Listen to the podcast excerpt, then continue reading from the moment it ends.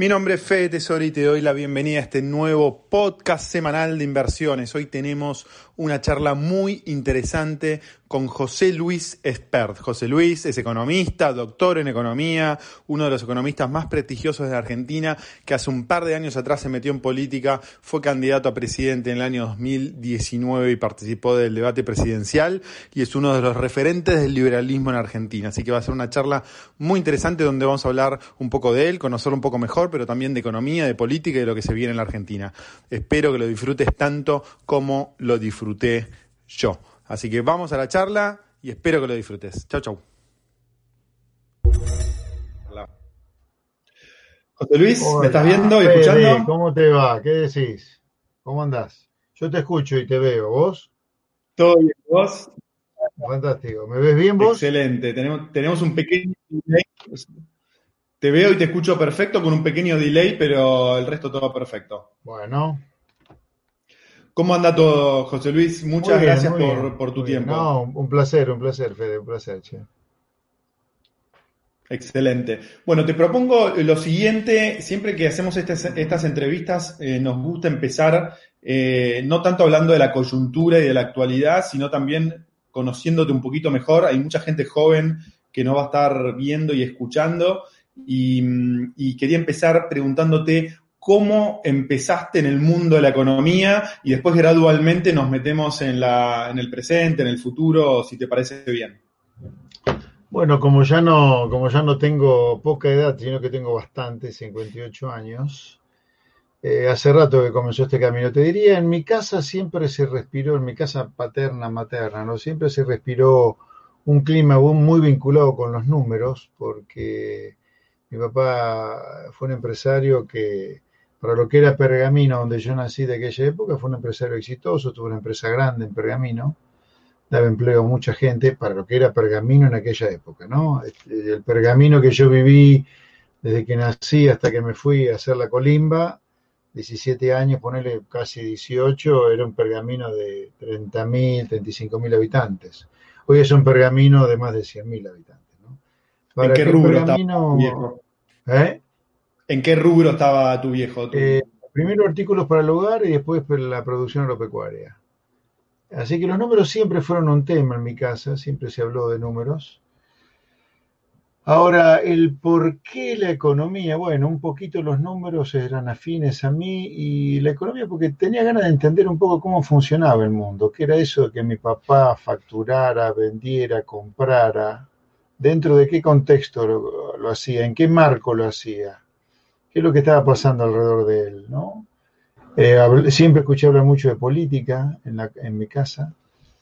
Y bueno, la economía yo te diría termina siendo un dispositivo, un método, te estoy hablando de hace 40 años, eh, interesante para entender cómo funcionan las cosas. Yo creo que si vos aprendés buena economía, si te enseñan buena economía, entendés bastante bien cómo funciona el mundo, ¿no? Porque, a ver, y esto nos, nos conecta con la realidad, ¿no? Porque, a ver, uno vive gran parte del día en el trabajo, ¿no? Entre lo que uno viaja rumbo al trabajo y de vuelta y lo del tiempo que está trabajando. Olvidémonos del mundo pandémico, ¿no? El mundo sin Total. pandemia, uno sale de su casa relativamente temprano, tiene algún tiempo para viajar, llega a su lugar de trabajo, está gran parte del día y prácticamente que volvés a cenar a tu casa, si pasás por el gimnasio, a lo mejor algún, alguna cosa, pero estás mucho tiempo dedicado a la tarea laboral durante el día. Por lo tanto, si uno entiende bien cómo funciona el mundo económico, el mundo laboral, entendés cómo funcionan las cosas ¿no? en el mundo.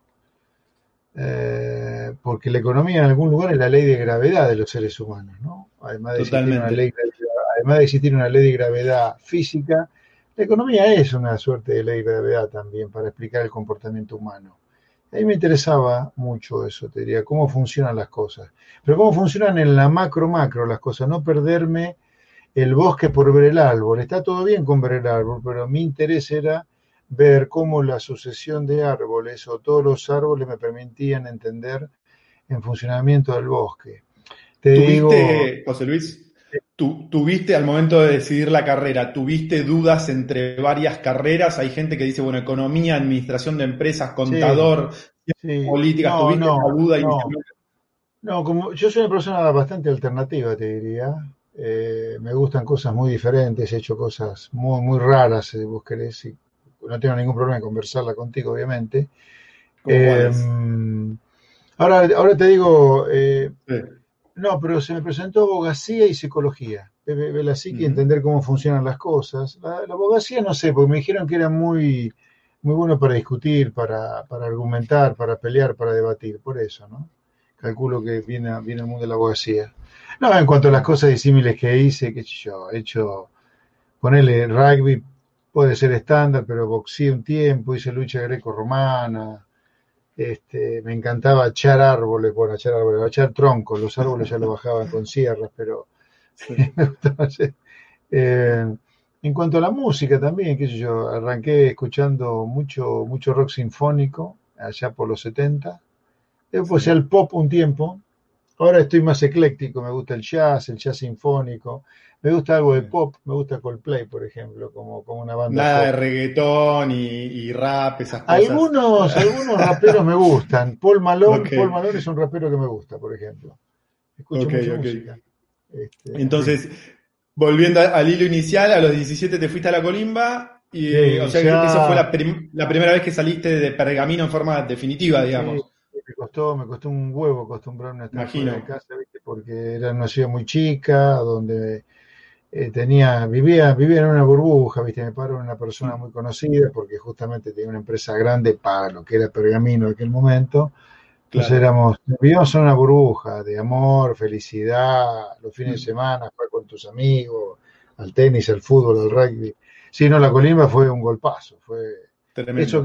un año tuviste de sí, de pasar en el Palomar, de, pasar a mm. estar bien tratado, contenido, a que te puteen como te puteaban, no sé ahora cómo será eh, el, servicio militar voluntario, ese que hay, pero en mi época te trataban como una basura, los milicos encima. Claro, estamos hablando de la década de 70. Sí, era, era, éramos todos sospechosos de ser subversivos, ¿viste? Claro. este, No, nos trataban como basura, la verdad. Este, y después ya me quedé en Buenos Aires porque hice el grado en economía. Entraste en la UBA, o sea, apenas volviste de la colimba, fuiste metiste en la UBA. Eh, hice el grado en la UBA. Era la única universidad que existía, salvo la UCA y la UBA. Todavía no estaba ni la UDESA, ni el DITELA, ni el SEMA, ¿no? Total. Sí, sí. Eh, y después seguí estudiando bastante, porque hice una maestría en estadística, una maestría en economía, y después hice el doctorado en economía. ¿Cómo llegaste? Leí que hiciste la maestría en estadística en Tucumán. ¿Cómo llegaste a, hacerla en Tucumán? ¿Por qué Tucumán? Sí, porque es raro, porque si estás en Buenos Aires te vas a Tucumán con 40 grados a la sombra que hay ahí. bueno, Tucumán es una suerte de balseiro en lo que es estadística, o era por lo menos hace 30 años cuando lo hice, 30 y pico de años ya, ¿no? En aquel momento, eh, bueno, Tucumán, eh, no nos olvidemos, es la cuna de Alberdi, de Roca, era, ahora con estos impresentables que la gobiernan la han destruido, pero eh, no sé cómo ahora cómo estará la universidad, pero en su momento el nivel que tenía la universidad, porque la universidad ¿qué hizo?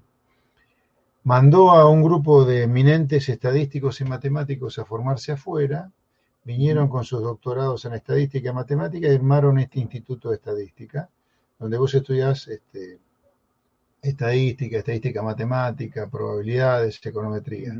Entonces por eso me fui ahí, porque era, era el lugar más top que había en la Argentina y era un top a nivel de Latinoamérica porque yo tuve compañeros de otros países y bueno, fue estudiar todo el día durante mucho tiempo estadística y matemática.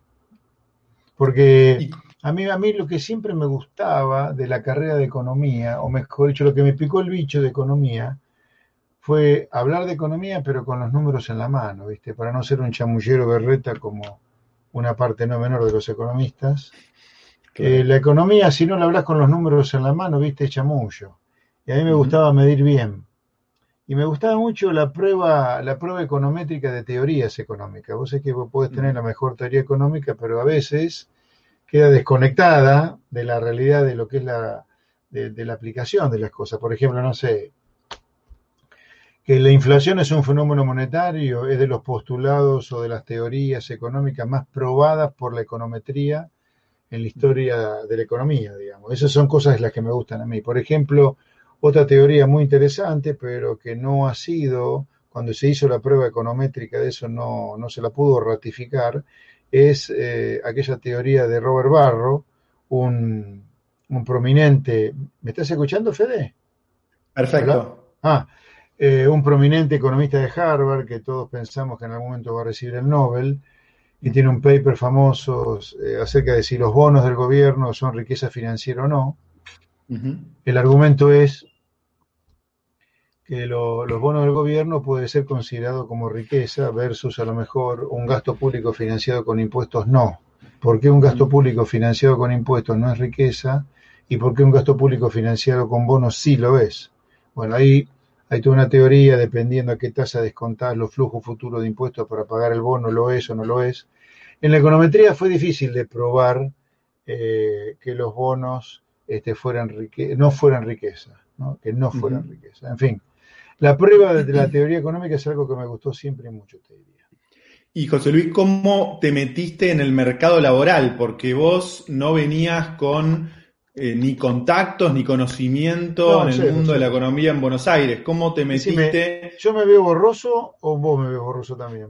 ahora te estoy viendo un poquito borroso. Estaba perfecto y ahora te veo un poquito borroso. Sí, vos sé que de pronto se me perdió tu imagen y después que se me perdió tu imagen, este, me volví borroso. Este, sí, por, lo menos te escucho bien, digamos, así que no te preocupes. ¿Me escuchás, bien?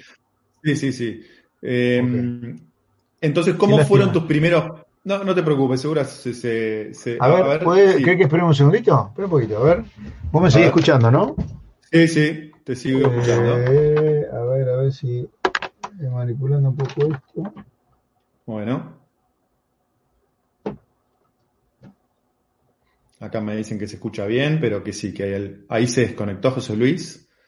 Vamos a darle unos minutos para ver si, si se conecta nuevamente y seguimos con la, con la charla que recién estaba empezando a tomar el ritmo. No sé si tomaron ustedes eh, la misma sensación. Eh, ya nos vamos a meter en temas de actualidad, en temas de, del futuro, de qué puede pasar en la economía. Eh, ahí está José Luis de nuevo, esperen que lo meto. Hola, hola, hola. Hola. Te veo, te veo y te escucho. Bueno, fantástico. Pero bueno, estoy ahí medio borroso todavía. Ahí estás perfecto. ¿La pregunta tuya cuál era? Ahí te veo y te escucho perfecto. La pregunta es cómo te metiste eh, eh, en el, cómo empezaste, cómo diste tus primeros pasos laborales en el mundo de la economía. Sé que trabajaste con dos grandes economistas como Miguel Ángel Broda y Arriazu, si no me equivoco, pero cómo fue ese paso de la UBA a meterte a trabajar con dos de los economistas más prestigiosos del país. Eh, bueno, yo siempre fui muy estudioso, me fue bien en la carrera, tuve buenas notas y apliqué, apliqué para una búsqueda laboral que se estaba haciendo en Broda en el año, en los 80, no me acuerdo bien qué año sería, sería 84, 85 cuando estaba terminando, 84 cuando terminaba el grado. Eh, y ahí empecé y me fue bien en el trabajo, de ahí salté a Riazu, después a, a, trabajar con Danilo Pastor, el ex ministro de Economía, ¿te acordás? Salté ahí y ya después de ahí, después de esas tres experiencias, tres experiencias que llevaron como 10 años entre las tres, ¿no? O 12. Después de unos 10, 12 años de trabajar en relación de dependencia, bueno, me lancé eh, solito, armé mi consultora. ¿Cómo fue esa decisión? Y todavía estamos cierta manera, de cierta manera, dejar esos estudios grandes y lanzarte solo como emprendedor debe haber sido una decisión, una decisión difícil. Me imagino que ya tenías hijos en esa época. Sí, sí, sí, sí, sí, fue, sí, fue dificilísima, pero bueno, eh, cuando lleguemos a la parte política te das una idea de que soy un poco amante del riesgo. A veces me he ido bien, a veces me he ido mal, no siempre se gana, como los mercados financieros, ¿no? Lo importante es que la tendencia sea para arriba, pero puedes tener este, serruchitos, ¿no? Totalmente. Eh, sí, no fue una decisión difícil, pero bueno, yo me la juego. A veces decido jugármela a ver qué pasa. Y tuviste la en el año 2000 lanzaste tu consultora eh, ¿Todavía la tenés eh, activa o cuando te sí, sí, política? Sí, sí, sí, sí, ya hace 2000, estamos hablando de 20 años, ¿no? Sí, más de 20 años. ¿Y, a, qué te dedicaste en la consulta? Mira, siempre lo mismo, siempre lo mismo, te diría. La nave insignia ha sido siempre la macro, la, la empresa que quiere escuchar mi opinión, que quiere escuchar mi pronóstico, a ver cómo veo la economía Para, viste, es un mercadito chiquito eh, porque es para grandes empresas, viste, la empresita chica la está peleando todo el día, pero para la empresa grande tener alguna idea del dólar, de la inflación, viene bien. En épocas de crisis tenés un salto de demanda. Bueno, yo afortunadamente después de mucho tiempo de remarla, ya me hice un nombre dentro del mercado y tengo mi clientela de hace muchísimos años. Y después hay una clientela así furtiva que va y viene dependiendo de, de los vaivenes de la economía, ¿no? Pero la verdad que puedo decir que no tenía ninguna necesidad de poner un año stand-by a la consultora para probar la política. O sea, mi interés en la política es y fue, eh, es, lo es y lo va a ser, te diría, eh, aportar a, a la solución del drama económico y social que vive la Argentina. No me interesa en sí mismo un cargo. Creo que el mejor cargo para esto es el presidente, porque tenés un poco más la manija que si no lo sos. No diría que tenés la manija, pero sí tenés un poco más la manija que si no lo sos. Pero el único objetivo es tratar de cortar con la decadencia. ¿no? Y ahí José Luis me das el pie para la próxima pregunta que te quería hacer, que es, en el 2000 diste el salto a armar tu propia consultora. Sí, y en el 2018, si no me equivoco, 17 y 18, dijiste, vamos a meternos en política. ¿Cómo fue ese salto? ¿Cómo surgió la idea, digamos? Sí, dos saltos estamos hablando. Un primer salto fue de la comodidad de estudios de economía gigantes como los que estábamos trabajando, como los que estaba trabajando, estábamos hablando, perdón, que fueron casi, a ver, fueron casi, sí, 15 años en total de estar trabajando con estudios importantes, ponerle de los 24 hasta los, sí, 30, sí, casi, casi, hasta los 40, ponele, y claro, claro yo soy de 61. Eso te, da mucha, eso te da mucha seguridad porque tenés un sueldo a fin de mes, tenés el prestigio, tenés la marca, digamos. Sí, no, y tenía participación en las ganancias, ¿no? No era casi un socio mm. al final.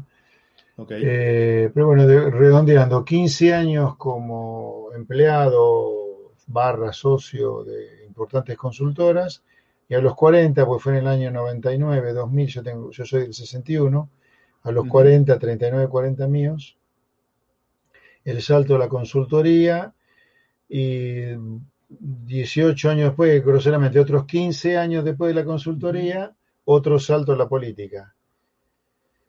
Yo te diría el porqué del salto a la política. Y cuando vi que el gobierno de Macri entró en crisis allá por marzo de 2018, cuando se nos cortó el chorro del financiamiento, vos te debes acordar bien, dije, no, otro plan económico que fracasa, otra vez la misma discusión de que el ajuste no se puede hacer por los costos políticos que implica el ajuste y siempre terminamos en una crisis. Crisis que si emitiste dinero en la previa terminará siendo una crisis de inflación. Y si en la previa emitiste mucha deuda, vamos a tener algún día dificultad para pagarla hoy. Siempre lo mismo. Vos y yo, lo, bueno, ya, ah, un tema no menor. En ese momento yo ya había escrito dos libros que eran un diagnóstico de la Argentina. Un lado, del lado, un libro escrito del lado de los ganadores del modelo decadente y otro escrito del lado de los perdedores del modelo decadente. Porque un modelo decadente tiene ganadores, no tiene solo perdedores. Yo escribí dos libros. El primero del lado de los ganadores del modelo decadente la Argentina devorada. Y el segundo libro, claro, la, sociedad cómplice y del lado de los eh, perdedores eh, del modelo decadente. Y yo ya tenía escrito esos dos libros, así que tenía eh, bastante claro cómo funcionaba esta historia llamada Argentina. Cuando entra en crisis el gobierno de Macri, después de muchas advertencias que yo había hecho previamente, me tildaron de, de todo menos de bonito, me acuerdo, ni hablar en campaña, ¿no? Eh, dije, no, no, no, no, esto, esto termina mal, esto termina mal, claramente acá está fallando algo, está fallando algo serio, serio con la economía argentina. Eh, me voy a meter en política a ver si puedo aportar a un cambio de sistema, que es el que yo creo que hay que cambiar para que el país funcione bien, porque acá hay un sistema. Esto no es un tema de un pequeño ajustecito del gasto y ya está, este es un sistema que siempre promueve la irresponsabilidad fiscal, está el cierre de la economía como otro apéndice, y un sistema laboral que en lugar de promover la creación de empleo o destruye empresas o promueve la creación de empleo en negro, digamos. Entonces dije, yo, eh, no, no lo vamos a hacer acá, discutir el sistema, pero acá hay un sistema que hay que cambiar. Ahora, lo que es sistémico, lo que es antisistema en Argentina es sistémico en el mundo. El mundo que progresa, que una economía abierta al mundo, eh, se cobran impuestos razonables, se gasta de manera responsable y tiene legislaciones laborales muy amigables con la creación de empleo, ¿viste? Entonces, eso es lo que nosotros desde el espacio mío propusimos el año pasado. Nos fue poco, sacamos pocos votos porque la polarización fue muy grande, pero nos fue muy bien en los debates. Dejamos una idea bien plantada, el pilotito prendido, como dice Luis, para seguir explotándolo hacia adelante, ¿no? sobre la base de estas ideas del cambio de sistema que hay que hacer en Argentina. ¿Qué, José Luis, qué te sorprendió para bien y para mal después de un año, año y medio de meterte en la política? Esta pregunta te la hago desde, desde, la, desde la ignorancia que todos nosotros tenemos de la política eh, y vos hace dos años, dos años y medio, estabas en una situación muy similar a la que estábamos nosotros y después te metiste, participaste en un debate presidencial. Sí, sí, sí. Algunas cosas me imagino que te, esperabas, pero eh, ¿podés eh, marcar algo que decís, bueno, esto estuvo bueno, esto me sorprendió para bien y esto me sorprendió para mal? ¿O es tal cual te lo esperabas, digamos? No, yo te que me esperaba mucho lo que pasó, mucho. como a mí me gusta innovar, la verdad que es un cambio de vida que me gustó, esto de dedicarme a la política. Eh, te encontré mucho lo que esperaba, mugre, suciedad, mentiras, trapisondas, te ensucias muchísimo. Alguna vez alguien me dijo, creo que esto es muy conocido, es un, es un refrán muy conocido, dedicarte a la política es tirarle la horna a los chanchos. Repito, dedicarte a la política es tirarle la horna a los chanchos. Y es cierto, es cierto. El año pasado dijeron que me financiaban los K, ahora han dicho que me financiaba la Reta o Macri, eh, todo tipo de... me impresionó la violencia, violencia literal incluso, porque tuvimos dos piedrazos nosotros en la camioneta que nos llevaba un canal de televisión que en realidad fueron tiros, en plena campaña. Me, impactó, ¿sabes qué? La violencia con la cual el sistema se defiende de aquella gente como yo que los amenaza. Porque lo nuestro es un cambio de sistema es tener en la política gente proba, que los chantas, chorros y delincuentes no estén más, que la legislación laboral desterre, destierre perdón, a, delincuentes como los que tenemos sindicalistas hoy. Sí, es un cambio de cuajo, digamos, un cambio de sistema. el sistema fue violento con nosotros, fue violento. nos, tiraron piedras, barrabalas, nos sacó, el, el, macrismo nos sacó el sello comprando la CEF 24 horas antes del cierre de listas vino otro sello después, la campaña del miedo de Marcos Peña, la campaña de difamación de Marcos Peña que se nos financiaba el kirchnerismo, eh, eh, la, cantidad de gente hablando, este, el envidia, el odio que genera que uno tenga en una campaña presidencial la exposición que uno tiene como candidato a presidente la mediocridad de los candidatos a presidente que yo vi en los debates, la verdad, gente que no sabía, que, gente que tenía que leer lo que decía prácticamente, gente que no manejaba bien los tiempos, que se quedaba corto, que se quedaba largo. Eh, Fernández y Macri no, Fernández y Macri no, no, no proponiendo nada, solamente chicanas era. Pero bueno, era lo que, era lo que, en algún lugar era lo que me esperaba. De todas maneras, es mucho peor de lo que uno cree desde afuera, mucho peor. Claro. ¿Cómo Yo diría, eh, es muy fácil hablar de la política desde afuera, muy fácil. Yo, no, yo leo la cantidad de estupideces que se dicen sobre cómo funcionan las cosas en política, en las redes, en las conversaciones sociales. Es un mundo, es otro mundo directamente. Por eso no justifico, pero sí entiendo que gente que se dedique desde hace 30, 40 años a la política no tenga la menor idea de lo que le pasa a la gente de laburo o, y a la gente que da laburo. No tienen ni idea, ni idea. En otro mundo. En otro mundo, no tienen idea. Por eso, por eso es muy probable que gente que no viene del sector privado como nosotros, de, ahí, de lucharla, de pelearla, yo he quedado sin trabajo en algún momento, desempleado. Anda a preguntar a Cristina si sabe lo que, a Cristina Kirchner si sabe lo que está sin empleo, ¿viste? Sí, sí, sí. Eh, así que es un mundo raro, pero lamentablemente es el único lugar donde realmente se pueden cambiar las cosas. Eso de la batalla cultural en el llano es puro cuento. ¿Querés cambiar las cosas? ¿Qué, Esa es una de las esa era una de las preguntas que tenía anotadas para... Hay alguien que nosotros dos conocemos, que es Alberto Venegas Lynch, que insiste mucho que antes de armar un partido político hay que dar la batalla eh, cultural. ¿Qué opinas de ese, de ese argumento? Mira, eh, me extraña que Alberto Venegas Lynch diga eso porque es un hombre que de toda la vida se ha dedicado a la batalla cultural y la Argentina está cada vez peor, digamos. Así que la batalla cultural no sirve para nada. Y yo te lo digo como, como parte actora de la batalla cultural. Yo, eh, desde que terminé la facultad, ponerle 25 años desde que empecé a, estar en los medios, siempre he dicho lo mismo. Siempre he dicho que todo iba a fracasar, salvo el camino que yo decía, pero no porque yo soy un iluminado, simplemente porque yo digo que el camino que hay que seguir es los países a los cuales le va bárbaro. Copiemos lo que hacen que le va bien, nada más. No es que yo tenga la varita o la. No. La batalla cultural sola no sirve para nada. Para nada, para nada. Olvídense los que dicen que primero hay que dar la batalla cultural antes de dedicarse a la política y cambiar el país, o, ignoran la realidad o tienen mala fe, porque. Pero, José Luis, una pregunta en ese Hay decenas de liberales que nos hemos dedicado a la batalla cultural y acá la tenés a la Argentina, con pobreza estructural, villa miseria, droga, inseguridad como nunca tuvimos. El problema que yo veo, y, no es para, mm, eh, para crear polémica, es cómo haces para hacer los cambios.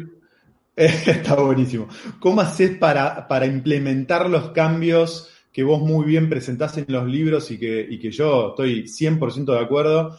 Eh, ¿Cómo haces para implementar esos cambios con un Congreso que seguramente lo vas a tener en minoría, con gente que le aumentase el 10% del gas y te, y te paran las calles. Es decir, ¿cómo haces para implementar un cambio de cuasco como el que es necesario que tenga la Argentina sin un cierto consenso social? Bueno, eh, la tentación cuando se razona como vos razonás es pensar que uno va a hacer estos cambios con el 1,4% de los votos que sacamos el año pasado. Estos cambios los podés hacer si sacás el 50% de los votos, si sacás el 40% de los votos. O sea, sacando el 50% de los votos vos ganás una elección. O sea, que quiere decir que la gente votó lo que vos estabas diciendo, porque primero lo que hay que hacer es en mi gran discrepancia con los que quieren la unión, la unión, la unión, la unión, en base a qué ideas. Más allá de las personas, olvidémonos de las personas. Por tanto, vos tenés que hacer campaña política y ir a los debates y decir realmente lo que vas a hacer y no como hacen casi todos los candidatos, en chamullar, chamullar, chamullar, juntar gente, juntar partidos, armar frente cada vez más grande, más grande, ganar la elección, prometiste tanta gente con ideas tan diferentes adentro, pro a los radicales, igual a cambiemos, que cuando llega no puede hacer nada. sí, pero por otro lado, si decís lo que que hay que hacer lo que hay que hacer, no te votan. Entonces, ¿cómo ese... No, bueno, bueno, pero espérate. Lo que, lo que está comprobado luego de la experiencia fracasada de la alianza, Fede, luego de la experiencia fracasada de la otra alianza que es Cambiemos, es que si vos llegás sin decir lo que vas a hacer, sin un diagnóstico claro de los problemas que tiene el país, si vos llegás y no tenés claro lo que hay que hacer, seguro que fracasás seguro que fracasás. Y va a quedar, va a quedar la sensación que lo único que pueden gobernar son las ideas populistas. ¿Viste cuando se dice, che, lo único que pueden gobernar son los peronistas? Bueno, ¿por qué eso ocurre? Porque la oposición al peronismo en realidad es una oposición meramente dialéctica, no de ideas profundas. Total. Ahora, vos me dirás, claro, y con toda la razón del mundo, si vos decís lo que vas a hacer, no te vota nadie. Mira, es preferible que no te vote nadie a incendiar candidatos que supuestamente representan otra cosa, como Macri, pero que en realidad, como son muy parecidos al kirchnerismo o al peronismo, terminan incendiando ideas que ni siquiera Macri las tenía en la cabeza. ¿Me entendés? El punto. Total. O sea, yo creo que es mucho peor armar alianzas antiperonistas que lucen como que van a cambiar las cosas cuando en realidad en lo profundo son lo mismo, que te garantizan el fracaso y te garantiza que el único partido gobernante puede ser peronismo.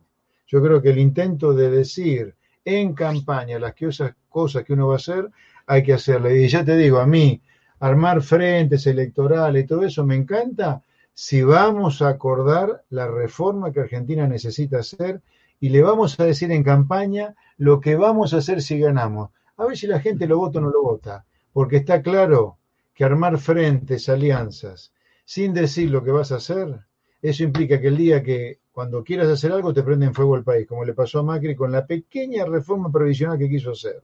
Eso en parte ocurrió porque Macri nunca dijo en campaña que eso lo iba a hacer. Entonces vos no tenés mandato para impulsar ninguna reforma el día que te votan. Por supuesto que después en ese sentido, que si decís lo que vas a hacer no te vota nadie. Mira, es preferible que no te vote nadie a que las ideas, las ideas queden incendiadas porque la alternativa al peronismo da la sensación que defiende esas ideas, cuando en realidad son lo mismo.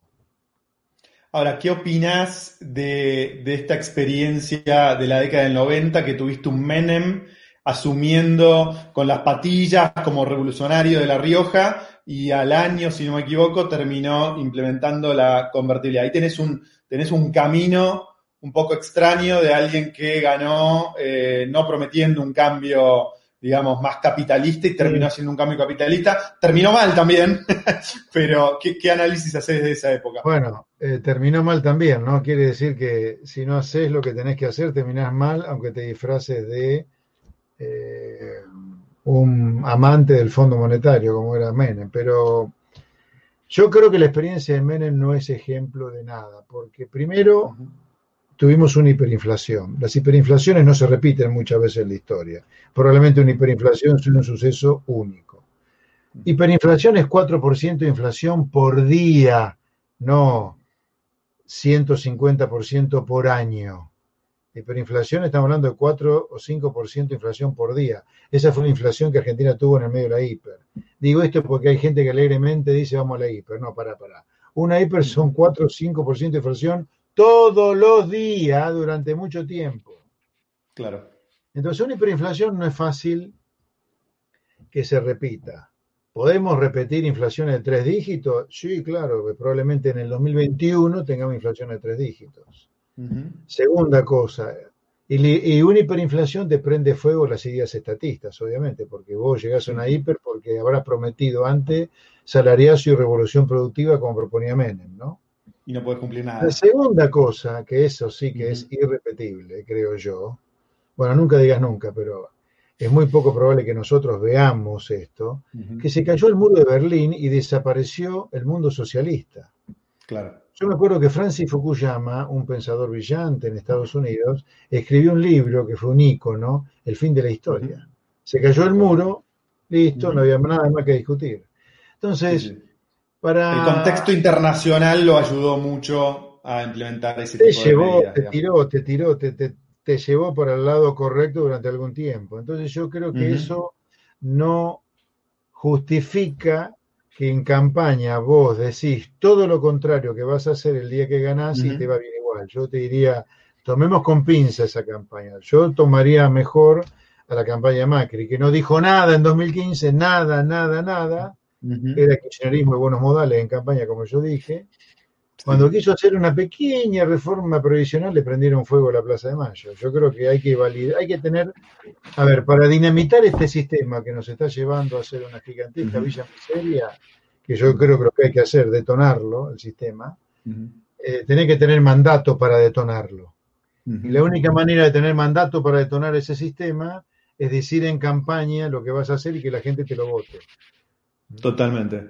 En ese sentido, ¿cómo sigue tu, carrera política, tus objetivos políticos? El año que viene hay, elecciones legislativas.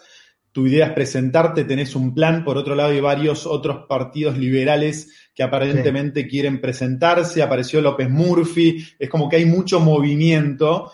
Eh, en, el ala, en el ala de centro derecha, por ponerlo de alguna manera, ahí están incluidos los liberales, por supuesto. Sí, hay mucho movimiento, hay mucho movimiento. Nosotros estamos hablando con todos, con López Murphy, con el Partido Demócrata, con el PAN, con Cynthia Houghton. Estamos hablando con todos. Eh, yo desde ya te aclaro, quien quiera competir con una banca, nosotros estamos trabajando con los partidos con los cuales trabajamos el año pasado, que son el Partido Libertario y la UCD. No hay ningún impedimento para que los liberales que quieran incorporarse ahí a competir con nosotros, digo con nosotros porque estamos trabajando con Luis Rosales, vengan a competir con una banca, nadie, nadie nos garantiza un lugar, todo tiene que ser hecho con elecciones bien democráticas adentro de los partidos, que los candidatos elijan con elecciones desde el vamos. O sea, hagamos todas las pasos que sean necesarias dentro de los partidos antes de ir a las pasos nacionales, digamos. ¿no? Eso lo aclaro porque hay gente que siembra dudas sobre el nivel de apertura de los partidos existentes. Es total, no hace falta crear nuevos partidos para competir. Sí, yo el año que viene voy a competir, voy a estar en, eh, como candidato, probablemente como diputado por la provincia de Buenos Aires, este, porque yo nací en Pergamino, como ya te dije hoy, y además vivo en San Isidro. Así que mi lugar natural para competir eh, va a ser este, la provincia de Buenos Aires, probablemente si eh, hay competencia dentro de los espacios en los cuales estamos trabajando y de esa competencia surjo elegido, seguiré candidato. Si no, no. A, competir, me ha dicho. Yo soy un competidor, así que competiremos. Pero estás abierto, digamos, a, charlar con el resto de las fuerzas de centro de derecha para tratar de hacer. Yo creo que es muy importante que, que se arme una fuerza de centro derecha que tenga cuerpo, que tenga músculo, y para eso hay que armar un frente lo más amplio posible en personas, no en ideas, ¿no? No en ideas. En ideas tienen que ser dos o tres ideas, diría una que contenga una que contenga todas las ideas, que es dinamitar un sistema. Este sistema es absolutamente inviable. La verdad, a mí solo me interesa la política si vamos a terminar en política dinamitando un sistema que está llevando a que la Argentina tengo una tendencia miserable. Si hay 10 eh, personas de acuerdo con esto, iremos con 10. Si hay 100, mejor. Si hay miles, miles de dirigentes en esto, mejor. Pero a mí no me interesa dedicarme a la política para ocupar una banca.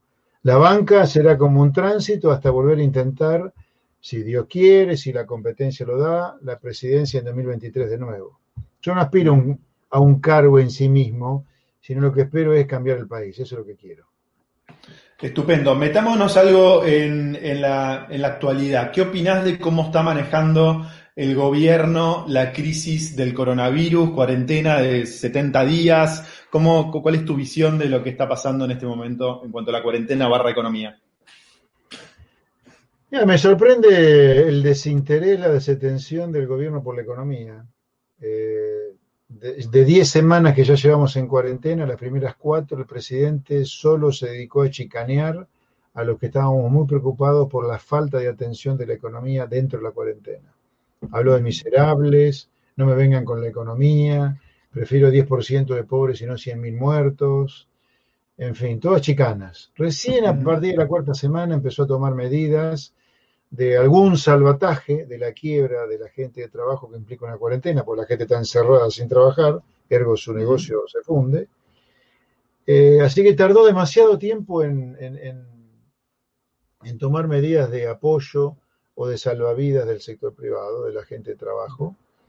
Y la duración de esta cuarentena, por lo menos para la mitad del PBI que representa el AMBA, o sea, este, el área metropolitana de Buenos Aires, el AMPA, área metropolitana de Buenos Aires, que excava eh, más el conurbano, eh, yo no puedo creer que eh, esté todavía casi confinado la mitad del PBI. La otra mitad del PBI ya está bastante abierto al resto del país, pero es insólito. Acá lo que es y esto ocurre como consecuencia de que no se ha testeado de manera masiva, como para hacer una cuarentena artesanal a medida de cada uno de los sectores geográficos del país.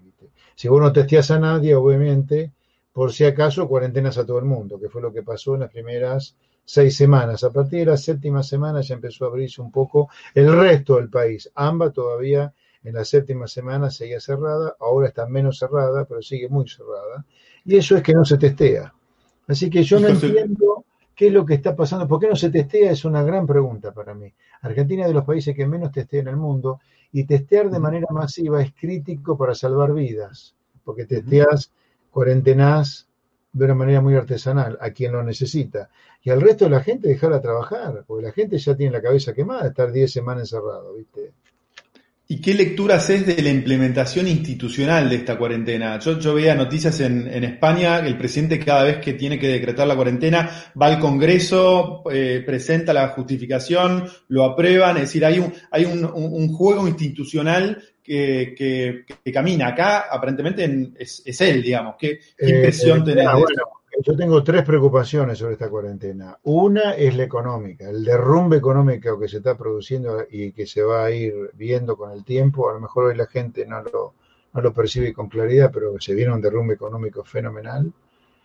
Eh, el año que viene va a ser un año muy, muy complicado en materia económica y ya lo vamos a empezar a ver en la segunda parte de este año. Me preocupa muchísimo el rebrote que está teniendo el virus, ahora muy, muy focalizado en las villas, pero eso puede llegar a rebotar en la zona fuera de las villas, porque algún nivel de contacto siempre hay entre la gente que, donde están los contagios, donde no lo están. Guarda que todavía a lo mejor no asistimos a lo peor este, del contagio, el pico puede ser que todavía no haya venido. Afortunadamente el virus es poco mortal, si bien una vida siempre es una vida, el nivel de mortalidad, de letalidad del virus es muy baja, está muy concentrada en, el, en la franja etaria de 75 años para arriba, pero es muy contagioso, muy, muy contagioso. Ahora, no se justifica el pánico que nos han metido en cabeza al punto tal que la gente está dispuesta a fundirse económicamente con tal de que no se contagie. Mirá, habría que ser claro en esto. La gente de 25 años, 30 años, 40 años, hasta 50 años incluso, se puede contagiar, pero hay baja chance de que se muera por esto. Total. Entonces, tiene poco sentido el pánico que nos han metido a la cabeza, al punto que el pánico está provocando que mucha gente se funda, pierda su trabajo, funda su comercio, funda su empresa. Entonces, mi primera preocupación es económica, la segunda es sanitaria. Guarde que todavía el pico puede haber llegado, Ergo, la cuarentena puede llegar a romper todos los récords del mundo. Y el tercer plano es el que vos planteás, que es el tema institucional. Yo creo que acá tenemos un gobierno que post pandemia se ha empezado a sentir muy cómodo, y eso preocupa, eh, con gobernar por decreto, sin congresos, sin justicia, sin vuelos, con todas las ciudades sitiadas, porque están todas con terraplén y desconectadas de las demás, o cuando querés pasar de una ciudad a otra, en lugar de hacerte un test para ver si estás contagiado, te cuarentenan. Eh, ahora aparece esto de, hoy el, Cafiero, el jefe de gabinete, diciendo, se viene un nuevo contrato social. ¿De qué estamos hablando? El mundo no está, el mundo no está, acá no hay ningún nuevo mundo después de la pandemia. ¿Vos viste lo que está pasando en Europa, en los países donde ya el virus eh, experimentó su pico? la, gente vuelve con barbijo, con distanciamiento, porque vuelve a la normalidad absoluta. Acá no hay ningún nuevo contrato social para escribir. Esto hay que empezar a decirlo ya de ahora. Miren, no queremos Venezuela, ¿eh? No queremos Venezuela, señor el gobierno. ¿eh? Y me parece que puede haber alguna tentación por ahí. 100% de acuerdo. Y a nivel económico, ¿cuál es tu visión eh, de los próximos meses? En un momento de la charla mencionamos eh, posibilidad de hiperinflación. Hoy estaba viendo que eh, en abril los ingresos crecieron un 14%, pero los gastos crecieron un 97%, 100% ah, financiado por emisión. ¿Cómo, lo ves? Eh, a ver, que Argentina va a entrar a una etapa crítica, aunque todavía parece ser que no está, pero se viene una crisis económica severa, de eso no hay duda. Ahora, de nuevo, hiperinflación es 4 o 5% de inflación diaria. Yo no descarto que pueda ocurrir, pero no es lo que veo así de manera inmediata. De manera inmediata veo un descalabro en el mercado monetario, veo un descalabro con la inflación hacia el final del año y un 2021 complicadísimo, donde nuestras ideas, dicho sea de paso, no lo dijimos antes, en la elección legislativa del año que viene, si la sabemos aprovechar, puede tener muy buen rebote, porque el kirchnerismo, como vamos a estar en crisis económica, va a tener poco para decir en plena campaña. Y Cambiemos también, porque por culpa de la crisis económica que tuvo Cambiemos, que generó Cambiemos, tenemos al kirchnerismo gobernando. Entonces, para ideas diferentes a las kirchneristas y diferentes a las cambiemitas, hay mucho espacio. Eh, sí, no, a ver, el déficit fiscal va a más de 10 puntos el producto, récord histórico. Este, la caída de la economía este año va a ser de 10-11%, récord histórico, parecía al 2001-2002. Así que, para ir redondeando, te diría la, entrevista. Eh, Vamos a una situación muy crítica en materia económica.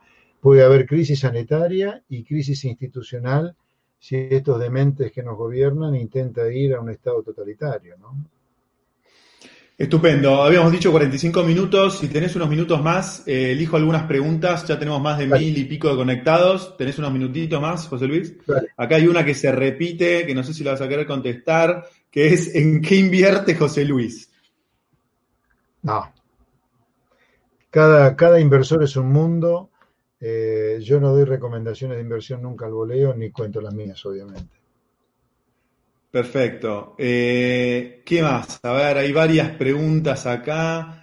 cómo traemos inversores al país, pero bueno, es un poquito difícil, ¿no? En este, en este momento. Joaquín, pero... Eh, Iglesias lo pregunta, ¿cómo tenemos inversores? Tenemos que empezar a ser un país más normal, somos un conjunto de chiflados, ¿viste? Yo no puedo creer, si son ciertas las, mira, yo veo encuestas, está bien, vos me dirás que las encuestas están todas compradas, puede ser, pero yo veo encuestas donde en promedio la gente le da apoyo del 70-80% a la cuarentena de Fernández, al mismo tiempo que se están fundiendo. ¿viste? Conectá cuarentena, confundirte y pedí que el gobierno haga una cuarentena más civilizada. Acá Mauro dice, ¿se puede salir a esta altura del socialismo habiendo tanta gente que cobra planes de gobiernos y les es funcional a este?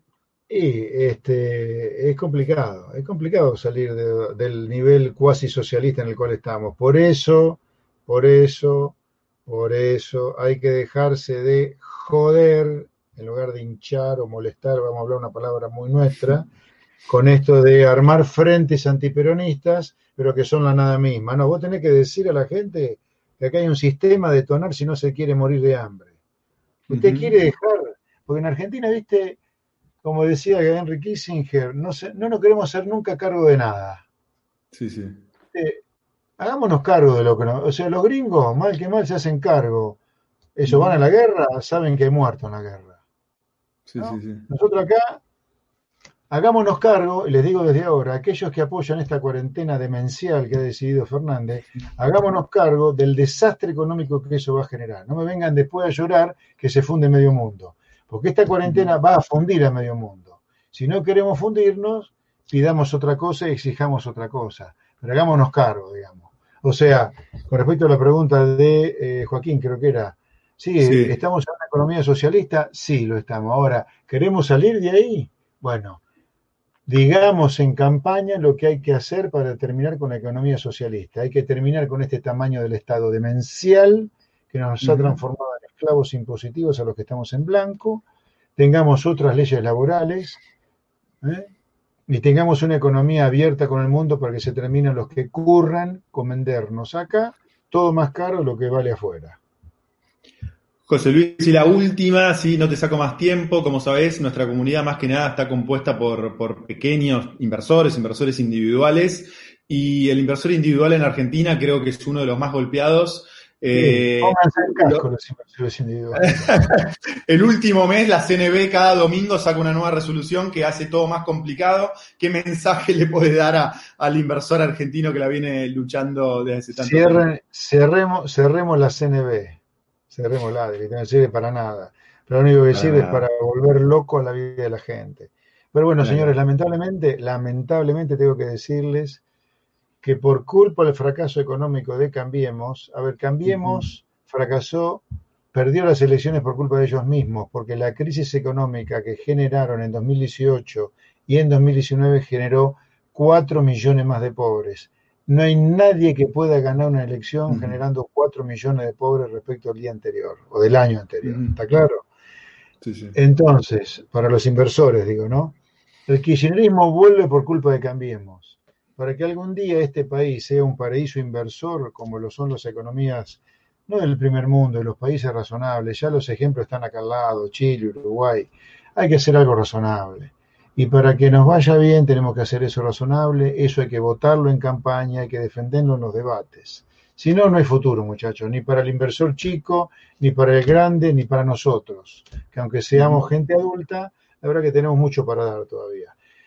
Eh, ¿La Argentina tiene futuro? Sí, pero sí cambia de cabo a rabo, de blanco a negro lo que está haciendo. Clarísimo, José Luis. Bueno, vamos, cierro agradeciéndote primero tu tiempo y segundo que te hayas metido en política. La verdad que, que una persona del sector privado se sacrifique eh, y se meta en política, como dijiste al principio, creo que meterse en política te sacan tu privacidad, se meten con tu familia, no tenés más este, confidencialidad, sos público. la verdad que e, es un sacrificio muy, muy grande. Sí, muy grande, muy grande. Pero te digo la verdad, me pudrí, me pudrí de vivir diciendo siempre lo mismo en el sector privado, en el llano, escribiendo libros, notas, canales de televisión, llenando auditorio y todo va para atrás. La batalla cultural fracasó, muchacho, fracasó si no nos involucramos en política diciendo lo que dijimos en el llano que había que hacer, porque este es un tema crítico, digamos, ¿no?